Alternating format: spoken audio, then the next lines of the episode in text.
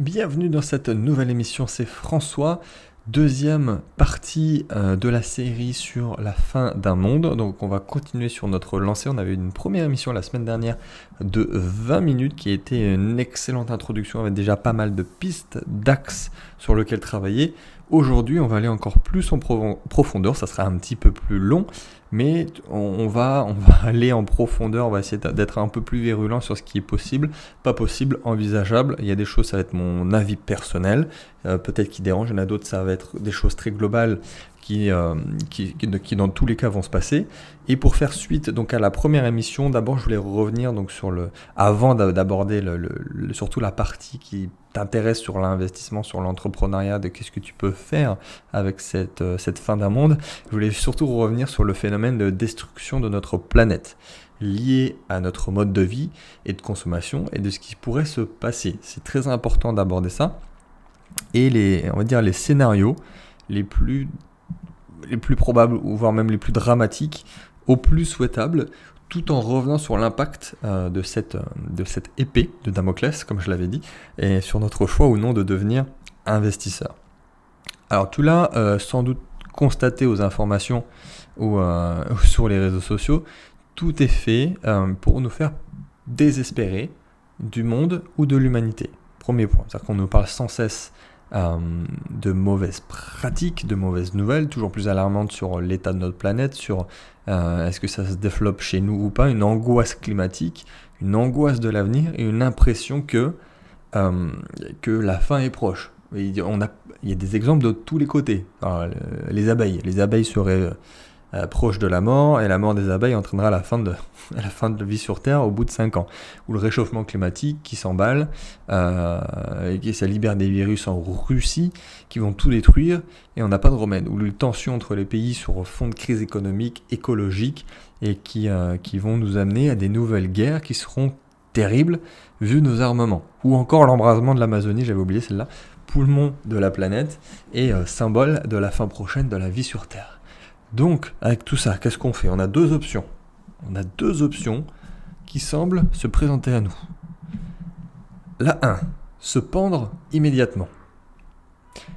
La 2, euh, dépenser tout notre pognon que l'on a, récolté pour sortir, s'amuser et profiter de la vie et du monde tant qu'il tient encore un peu. Donc évidemment, c'est un peu extrémiste, c'est un peu facile, ces deux choix c'est des choix, on va dire, de facilité, de fainéantise. C'est les choix faciles, mais c'est pas les choix qu'il faut faire. Donc évidemment qu'il n'y a pas que ces deux choix-là. Moi, j'ai fait le choix d'améliorer ma vie pour la rendre plus vertueuse vis-à-vis de la planète, tout en continuant d'avancer sans me, sans me paralyser, on va dire, avec ces idées toxiques de on va mourir, on va tous mourir, dans 10 ans si on ne fait rien, qui sont finalement juste un, un argument dépressif pour se valoriser et dire que ah, tu vois, j'ai envie de rien dans ma vie, mais au final, moi, je protège la planète. Encore, encore une fois, c'est le choix facile. C'est le choix de, la fainéantise. Et c'est pas vers là que j'ai envie de vous amener. Surtout qu'il y a des solutions. Et je suis un optimiste euh, défini. Donc j'essaye aussi euh, d'être cohérent et d'investir en fonction de cette vision. C'est un peu provocateur ce que je viens de dire, mais c'est un peu vrai quand même. Un peu quand même. Hein. J'avoue que c'est un, cet état d'esprit toxique qui est présent un peu partout dans la société, ça m'exaspère sur certains points, euh, parce que je sais que ça a une mauvaise influence sur beaucoup de personnes. Enfin, même, ça a une mauvaise influence sur moi, dans un, dans un certain cas, dans une façon de voir. On est tous concernés. Donc, perso, je sais pas toi, euh, écoute jusqu'à la fin de l'émission parce qu'on va donner des solutions, mais j'ai fait le choix quand même de me lancer dans plein de projets, de continuer, de continuer à croire dans l'avenir avec enthousiasme, de continuer d'investir, d'entreprendre, sans nier quand même les drames euh, qui vont nous toucher, mais jamais, au grand jamais, je ne prendrai les excès de notre mode de vie actuel comme argument pour justifier de ne rien faire et de rien apporter au monde.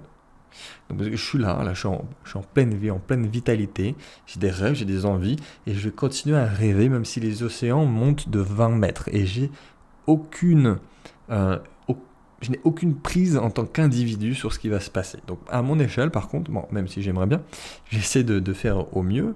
Euh, déjà, par exemple, même à titre très très personnel, intime, j'ai arrêté de manger de la viande, je pratique le jeûne, ce qui même indirectement, euh, réduit la, consommation c'est une source de, pollution énorme euh, de, manger trois fois par jour, ou encore plus la production de viande, et de jeûner régulièrement, c'est déjà très très très bénéfique d'un point de vue corporel et physique, mais c'est aussi pour moins consommer donc moins pollué.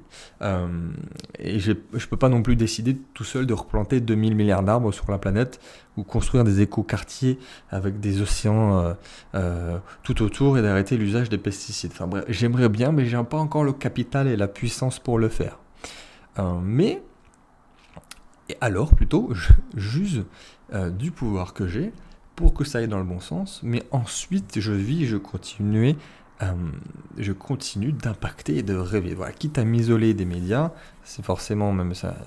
Ça vient pas de moi, hein, tu l'as sûrement entendu, qu'on essaye de ne pas allumer la télé et euh, surtout pas de t'enfermer dans des idées toxiques. Donc voilà, pourquoi je continue d'investir, de créer, pour ça que je voulais commencer par là, et j'ai envie d'amener toujours plus de gens avec moi, c'est euh, ma valeur de leadership, dans cette démarche, car je refuse vraiment qu'on se laisse endormir par ces idées de de fin du monde, euh, même si j'ai appelé mon dernier programme fin d'un monde, ça c'est autre chose, et qu'on en profite pour ne rien faire et finir à 80 ans sur un fauteuil.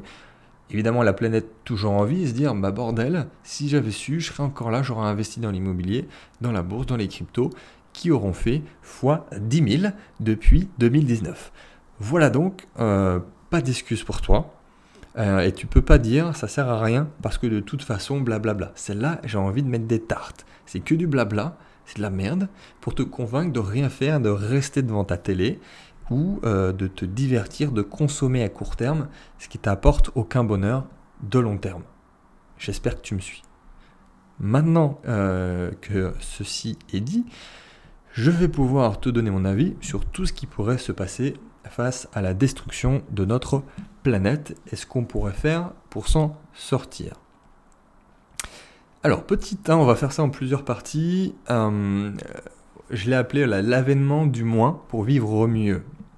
Donc, c'est une théorie qui a avancé euh, pour, pour changer de modèle, en fait, tout simplement, et sauver euh, la planète, et, celle de la D, donc décroissance, déconsommation. Donc, c'est une idée, c'est celle un, peu d'un retour en arrière, d'un avènement du moins, supprimer la quantité pour la qualité. Développer davantage le partage, ce serait donc l'avènement d'un mode de vie totalement différent, mais probablement moins guidé par le gain financier et probablement beaucoup plus paisible et euh, sociétalement souhaitable pour le bonheur de tout le monde. C'est un monde. Euh, en fait, on supprimerait pas la valeur. C'est-à-dire que j'ai du mal aussi à imaginer qu'on puisse faire advenir un monde sans valeur ou valorisation des choses. Je me trompe peut-être, je ne sais pas si c'est souhaitable, mais ce n'est qu'un scénario que quand même je euh, privilégie. Le problème est qu'il va falloir imposer ça aux gens, ça c'est un gros problème, et que toujours, euh, qui ont toujours envie d'avoir plus pour de mauvaises raisons, d'abord par cupidité, euh, et, et, ça c'est pas gagné. Donc ça sera l'enjeu, je pense, de beaucoup de batailles politiques et sociétales assez énormes, euh, et, la dégradation de notre environnement, tout simplement, risque de renforcer progressivement le camp des euh, décroissants, même si les plus jeunes tombent clairement dans cette vision de décroissance. Deuxième partie, donc deuxième solution, la dépendance au sentier. Qu'est-ce que ça veut dire? La dépendance au sentier, c'est probablement le plus gros phénomène qui fait que nous changeons trop lentement pour le coup pour sauver la planète. Donc la dépendance au sentier, en fait, c'est l'idée, pour faire simple, selon laquelle lorsque tu t'aventures sur un lieu de nature, pour la première fois où personne n'est jamais été avant, il n'y a pas de chemin. Donc ce que, ce que tu vas faire, c'est que tu vas donc marcher dans les herbes pour te frayer un chemin, imagine-toi comme ça, et ça va forcément, ça va laisser des traces. On va voir que tu es passé par là. Donc derrière, quand une nouvelle personne arrive sur les lieux, l'environnement a changé, et euh, elle pourrait aller partout, mais elle voit qu'il y a des traces qui dessinent un chemin, ou que quelqu'un est déjà passé par là. Et elle va prendre ce chemin. Elle va renforcer les traces en plus, elle va accentuer ce chemin, et ça va finir par créer un nouveau chemin de randonnée. Donc l'homme est devenu dépendant au sentier. Et on peut dupliquer ça euh, à beaucoup de choses. C'est-à-dire que la capitalisation du Bitcoin, par exemple, euh, elle s'explique pourquoi elle est numéro 1 en termes d'argent. C'est surtout parce qu'elle était la première et qu'elle a su s'imposer. Donc c'est beaucoup plus difficile pour les autres de s'imposer. La France, autre exemple, a, misé des milliards et des milliards dans l'industrie nucléaire ou dans la technologie militaire, et c'est pas facile de changer de modèle, même si on se rend compte qu'on a peut-être fait des mauvais choix. Et, euh, nous, voilà, euh, à notre échelle, on a l'habitude de consommer toujours plus, même d'avoir un, système qui vient de génération en génération, comment consommer, comment s'alimenter, sans même se poser de questions, et d'avoir accès à toutes ces choses inutiles, mais qui nous procurent aucun plaisir. Donc c'est très difficile de changer son cerveau et de valoriser le vide euh, dans un monde où on se surcharge de tout.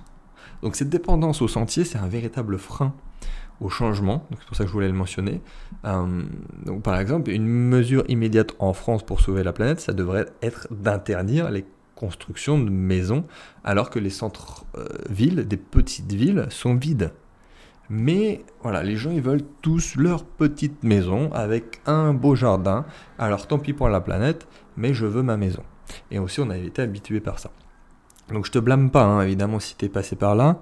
J'ai aussi cette envie euh, qui est peut-être culturelle, sociétale, mais nous sommes ici victimes de notre dépendance euh, à l'idée qu'être propriétaire d'une maison avec jardin, c'est le symbole d'une vie réussie et on nous l'a implanté, on nous l'a, la petite graine est bien dans le cerveau. Donc c'est en réalité un des symboles de notre échec, échec à vivre à 7 milliards sur cette planète, bientôt plus. Alors cette dépendance au sentier, ça peut mener à, notre perte, entre autres, et euh, elle nous empêche de changer ou de changer assez vite, surtout de changer vite pour sauver la planète. Donc le vrai problème, c'est que ça risque de nous mener à des scénarios beaucoup plus radicaux. Troisième partie, Troisième point, l'avènement de la dictature verte. Encore une fois, tu vas voir mes conclusions à la fin pour, pour l'investisseur d'aujourd'hui. L'avènement de la dictature verte. Donc on commence à entendre parler et on voit aussi net des mouvements citoyens qui le proposent. Donc hein, on a aussi vu récemment, par exemple en Suède, que euh, l'avion était de moins en moins utilisé en raison de la honte à polluer. Et, ça ancre dans les esprits. Donc on se projette dans un niveau, on va dire, de vie plus contraignant que ça serait, euh, voire même celui de l'État où on pourrait arriver à une situation où certaines libertés seraient limitées pour la sauvegarde de la planète.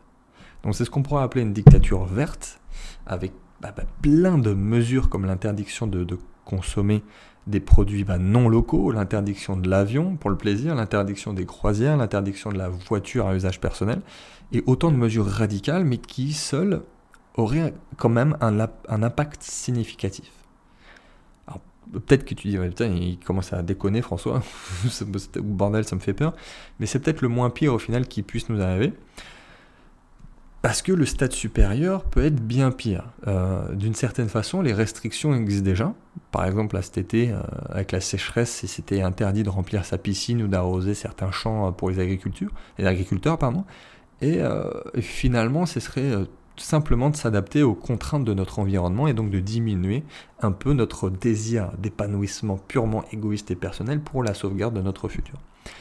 D'une certaine façon, ça revient à être investisseur au lieu de consommer aujourd'hui tu reportes à plus tard et tu utilises l'argent pour investir et avoir un avenir meilleur. Là, il s'agit d'investir sur la planète et dans sa survie pour le futur. Et en général, le mindset, ce fameux mot, l'état d'esprit de l'investisseur, c'est quand même de se sacrifier à court terme, euh, avoir une vie difficile, enfin avoir une période difficile pour avoir une vie facile et non pas l'inverse, euh, avoir du court terme facile pour au final avoir une vie difficile.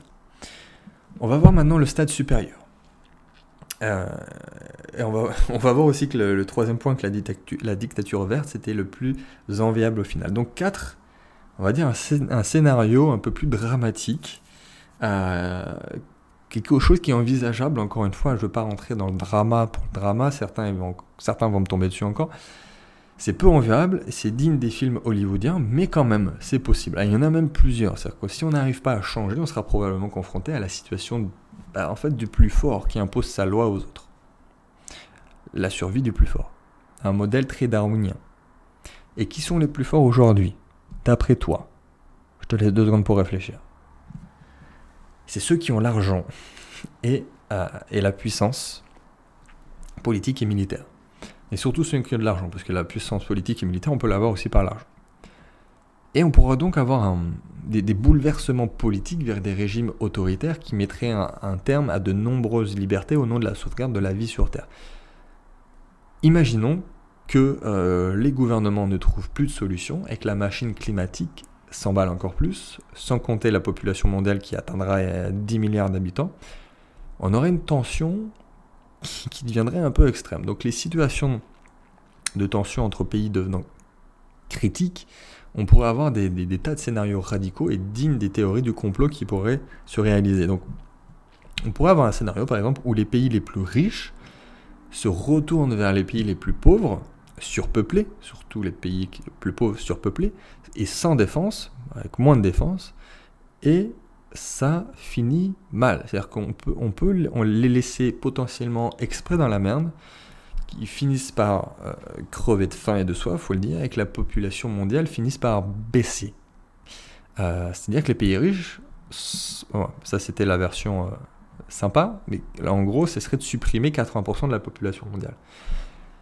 Donc si tu as vu le film par exemple Kingsman, tu vois très bien de ce que je veux dire. Donc c'est l'idée qu'on puisse arriver à changer, on peut, on peut pas changer l'humain et la société, et donc la seule solution qui nous reste, c'est de supprimer une partie, une grande partie de l'humanité pour sauver l'autre. Évidemment, ça semble inenvisageable d'en arriver là, mais bon, on a quand même créé, l'être humain a quand même créé des camps d'extermination, et ça serait un autre niveau. Donc je refuse moi personnellement de croire à cette hypothèse, et franchement, euh, comment on pourrait se regarder dans la glace quand on est dans, même dans les 20% restants, si on survit ensemble et on meurt ensemble? Là, il n'y a pas vraiment d'alternative possible. N'empêche que dans la tête de ceux qui ont le pouvoir, les richissimes également, on ne sait pas ce qui pourrait se passer en situation de crise extrême. Donc on ne peut pas totalement écarter le fait que cela puisse se produire. Et il faut se poser la question de savoir dans les 20% euh, si on y est ou pas. On n'espérait pas gagner une loterie, mais ceux qui ont le pouvoir politique, économique, l'argent, le savoir, seront dans le bon wagon. Bon, on a déjà la chance d'être en France, pays développé, pays du G7, pays qui a l'arme atomique. Donc la France ferait probablement partie des 20%. Euh, mais, ok, on est sauvé, mais pour vivre dans quel monde? Donc un monde déjà en ruine potentiellement, où tu as 20% des humains qui ont euh, sacrifié 80% des autres pour suivre. Donc ça sent pas bon. Mais encore une fois, qui peut prédire ce qui peut se passer? Cinquième point, cinquième partie, ce que j'espère et ce en quoi je crois et je mise. Ah, ça devient intéressant pour toi, auditeur de ce podcast. Donc contrairement au, on va dire, aux décroissants que j'ai euh, expliqué dans la première partie, et à ceux qui sont contre tout progrès technologique pour nous aider à sauver la planète, je crois à l'inverse à 100% dans la capacité des hommes à innover toujours plus pour nous aider à vivre en, consommant moins, à sauvegarder la planète et apprendre à vivre avec les mutations de la planète. Alors de toute façon, euh, même de base, la vie sur Terre est assez incertaine par nature. C'est-à-dire que même techniquement, on pourrait se prendre une éruption solaire, on pourrait se prendre un astéroïde non identifié. Euh, il y a plein de choses qui peuvent se passer, donc techniquement, c'est déjà incertain. Mais finalement, l'homme, on pourrait se dire que c'est qu'un risque de plus en fait pour la vie sur Terre. Donc apprenons à vivre avec et euh, si on échoue sociétalement, n'oublions pas de voilà, réaliser nos rêves individuellement. Donc je crois aussi que la logique de décroissance et qu'imposer des mesures plus autoritaires pour protéger la planète serait quand même un passage obligé en partie. On va dire le cumul des trois, décroissance, développement des technologies du savoir, réduction de certaines libertés et adoption de mesures fortes et contraignantes qui permettrait euh, d'éviter d'en arriver au pire justement auquel l'humain pourrait se livrer. Euh, d'ailleurs, même pour faire un parallèle, le Bitcoin, avec son nombre euh, d'actifs de tokens fixes et limités, c'est un parfait exemple de ce nouveau monde.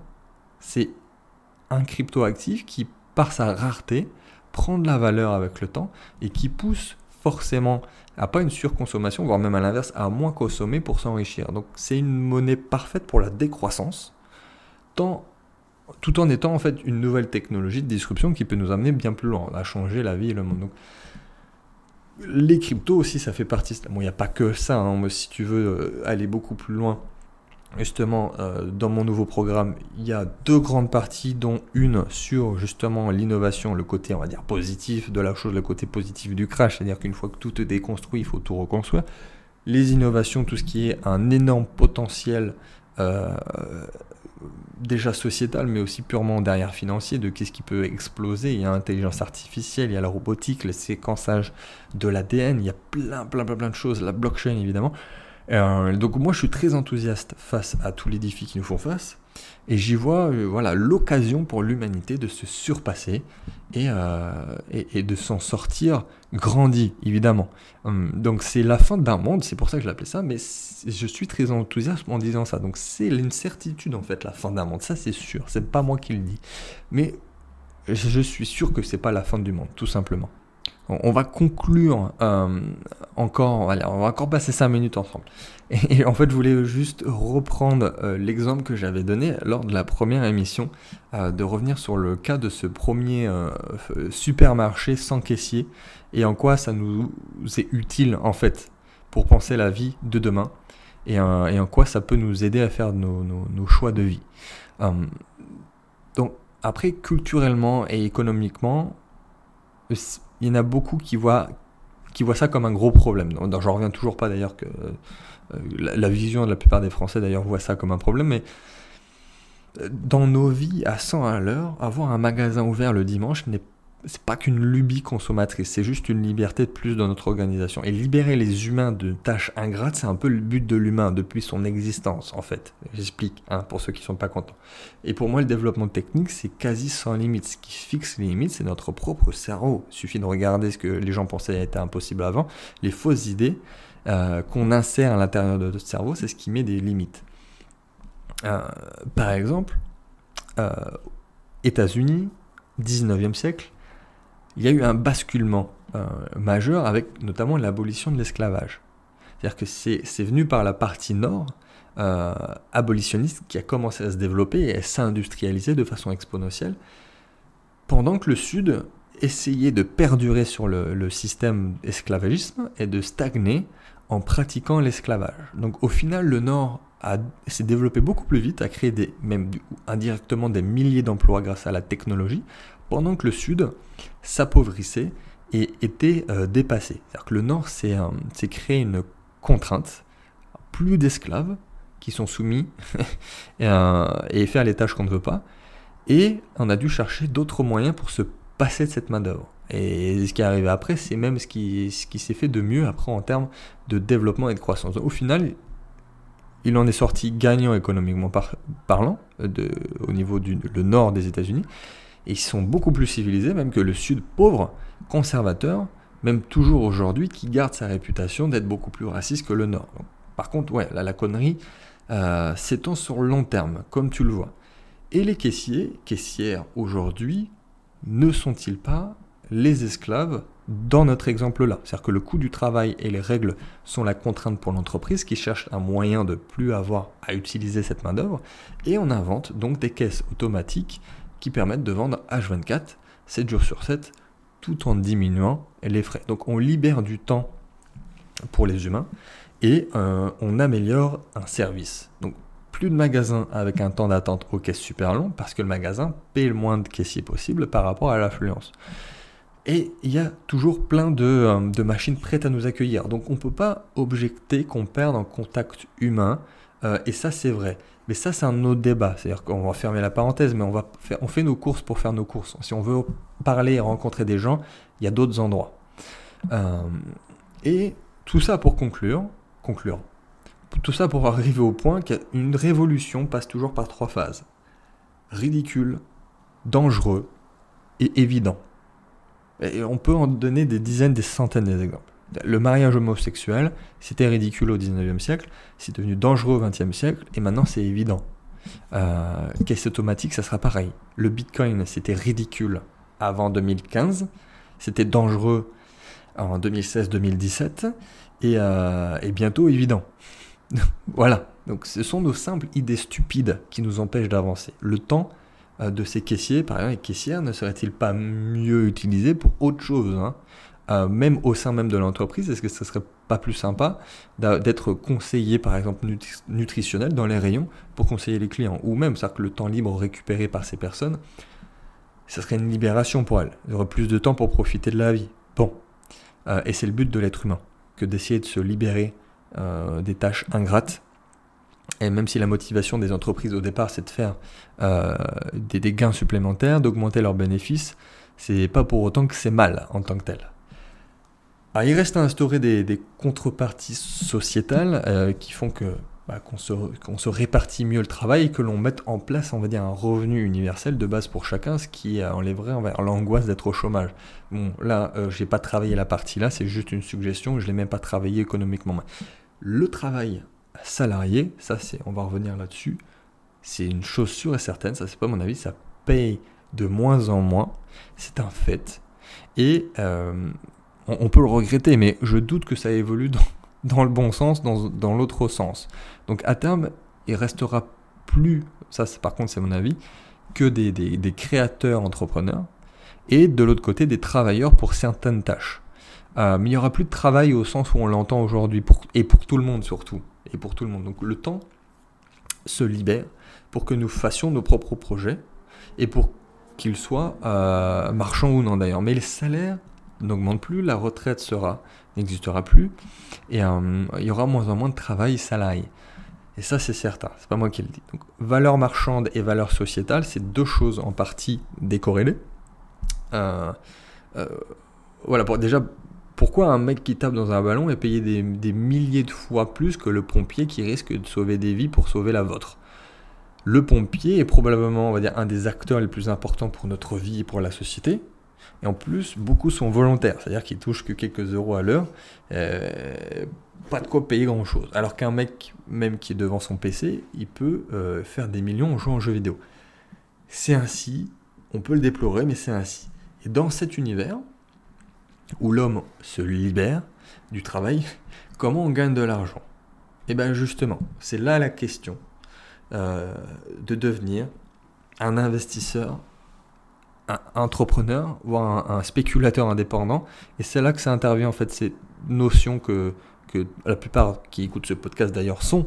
Mais dans le monde de demain, tu auras euh, peut-être ton revenu universel, selon tes compétences et tu pourras aider la société en, vendant d'autres choses, des services, plus des services d'ailleurs, mais tu pourrais aussi être dans une démarche beaucoup plus personnelle, créer, innover euh, des entreprises, des sociétés, investir en immobilier, ou encore aller chercher d'autres compléments de revenus sur les marchés financiers en tant que tels, en apprenant la spéculation. Donc on pourrait imaginer une vie voilà, où le matin, euh, c'est le temps de, cette activité d'investisseur, d'entrepreneur qui analyse son monde, les opportunités, les marchés, l'innovation.